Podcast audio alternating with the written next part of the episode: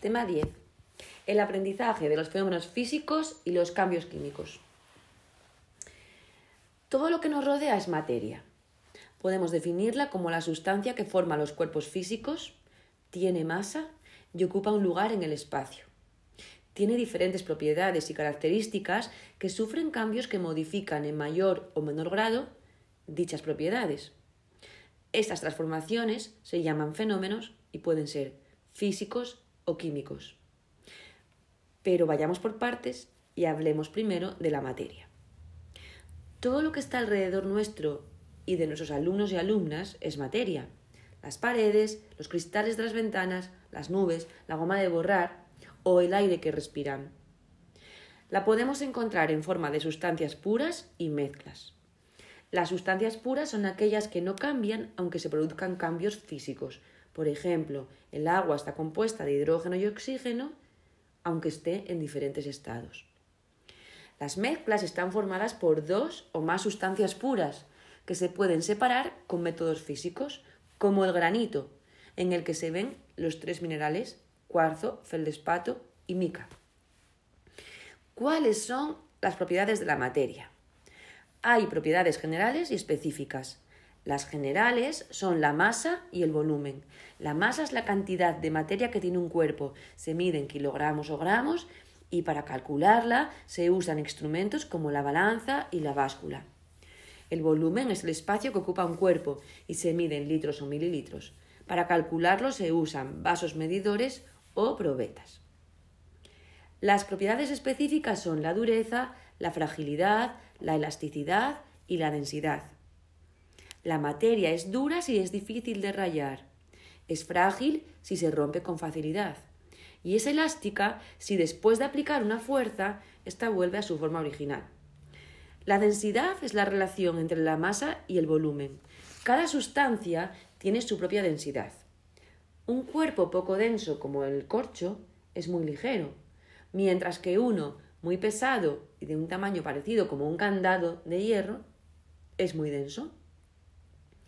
Además de esas propiedades, la materia se caracteriza porque puede encontrarse en distintos estados, sólido, líquido y gaseoso. Está en estado sólido cuando su forma no cambia, independientemente del recipiente en el que se encuentre. Una manzana tiene la misma forma y el mismo volumen si está en una caja, encima de un plato o en una bolsa. En estado líquido cambian su forma según el recipiente. Por ejemplo, si trasladamos aceite desde una botella a un plato, se adapta a la forma del plato. Y al igual que los sólidos, no se puede comprimir. Y está en estado gaseoso cuando no mantiene la forma y además sí se puede comprimir, como es el caso de las bombonas de oxígeno, por ejemplo.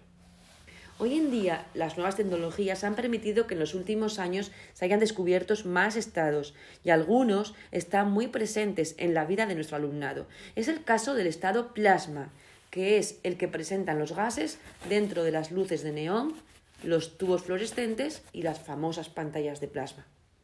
Ahora que ya sabemos cómo es y cómo está la materia, hablemos de los cambios que modifican dichas propiedades y características son los fenómenos físicos y los cambios químicos.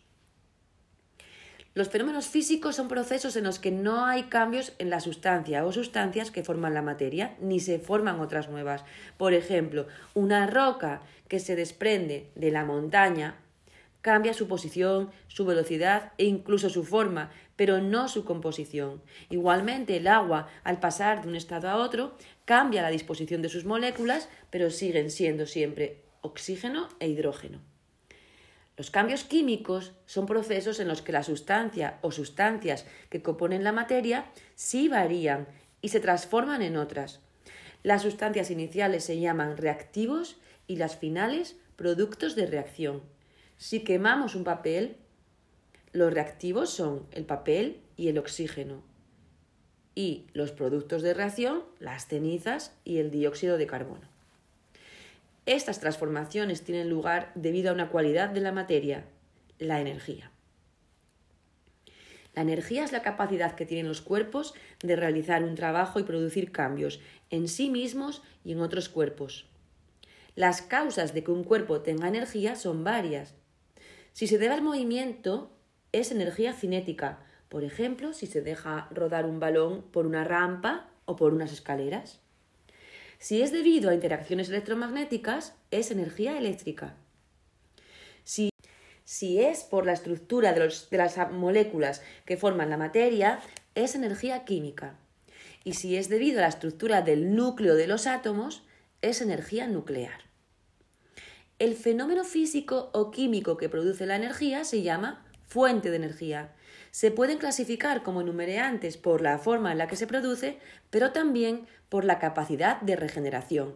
Y en este caso pueden ser energías renovables o no renovables.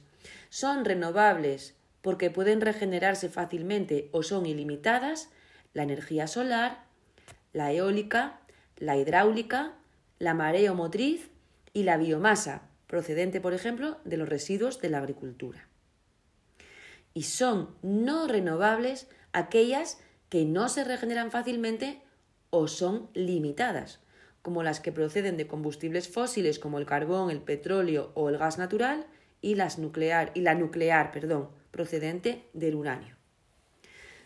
Todos estos conceptos son abstractos y no se corresponden con el momento de desarrollo madurativo de los niños y las niñas de primaria, por lo que es necesario disminuir esa abstracción a través de la observación, manipulación y comparación de esos fenómenos y de los cambios que los producen. Y la mejor forma es con experimentos. Pero no como algo recreativo sorprendente como un truco de magia, sino como un proceso de aprendizaje usando el método científico. Es necesaria una planificación reflexiva que tenga en cuenta las características del alumnado, sus ritmos de trabajo, las capacidades, la motivación e intereses, los conocimientos previos, los orígenes culturales, sociales y hasta la salud, en el caso de las alergias, por ejemplo, del alumnado. De esta planificación voy a hablar en el siguiente punto.